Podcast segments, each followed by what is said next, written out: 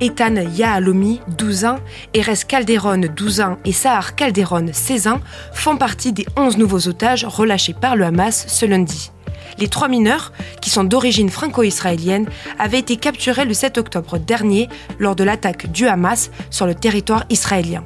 Ils étaient depuis retenus captifs dans la bande de Gaza. Si leur libération représente un immense soulagement pour leurs proches, les inquiétudes se portent désormais sur leur état de santé physique mais aussi psychologique. Comment sont-ils pris en charge par les autorités israéliennes On pose la question à Thierry Arnaud, éditorialiste de politique internationale à BFM TV. Alors, trois enfants franco-israéliens ont été libérés hier soir. Il s'agit du jeune Ethan Yaolami qui est âgé de 12 ans et puis un frère et une sœur de la famille Calderon, Erez et Sarah. Lui a 12 ans, elle a 16 ans. Ils ont été euh, kidnappés euh, au kibbutz de Niroz.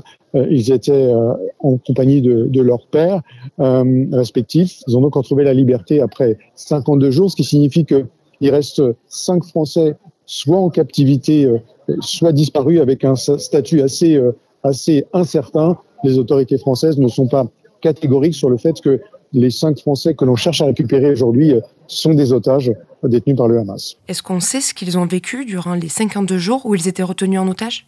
Oui, la parole s'est libérée de manière assez spectaculaire euh, ces dernières heures euh, ici à l'hôpital Irilov de, Tel Aviv. On a pu rencontrer des parents et, des amis d'Ethan, d'Erez et de Sahar.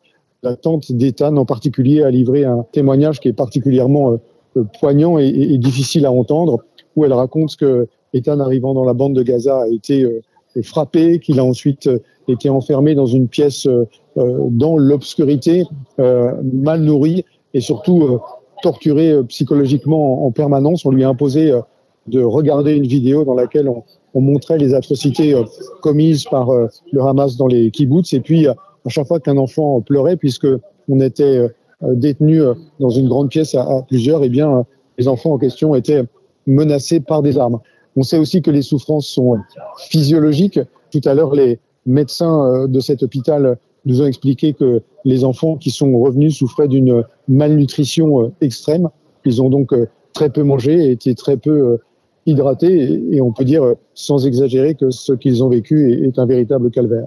Et de quelle façon les autorités israéliennes les prennent en charge? Alors elles ont soigneusement préparé chaque étape de cette prise en charge tous les personnels, qu'il s'agisse de personnel euh, médical, militaire euh, et civil qui ont euh, eu affaire avec des otages qui revenaient, soit étaient des spécialistes, soit avaient été soigneusement formés pour préparer cet accueil. Ils savaient quels étaient les premiers mots qu'ils devaient prononcer, quelles étaient les choses qu'il ne fallait pas dire. On a même rédigé un, un manuel pour les soldats israéliens pour leur expliquer très précisément quelle était la conduite à tenir et puis, on les a surtout beaucoup protégés, tenus à l'écart euh, des médias en particulier euh, autant que possible. Ici, euh, dans cet hôpital, ils sont dans une zone qui leur est entièrement réservée, sous très bonne garde, avec un personnel médical pléthorique qui est présent en permanence. Et les médecins nous expliquaient tout à l'heure que les médecins qui les entourent, ce sont les mêmes il n'y a pas de rotation dans les équipes médicales afin que ces visages euh, soient familiers et réconfortants. Ce sont les mêmes depuis hier soir. Ils ont passé toute la nuit ici et ils continueront à être près de ces enfants et de ces neuf enfants et de ces deux adultes qui ont été libérés et qui resteront ici vraisemblablement. Bien entendu, ça dépend de leur état de santé, mais vraisemblablement de deux à trois jours. Merci d'avoir écouté la question info. Tous les jours, une nouvelle question et de nouvelles réponses. Vous pouvez retrouver tous nos épisodes sur bfmtv.com et l'ensemble des plateformes d'écoute.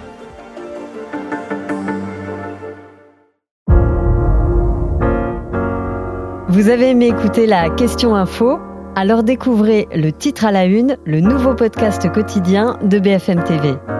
Les grands récits de l'actualité, des témoignages intimes, c'est tous les soirs sur vos plateformes préférées. À bientôt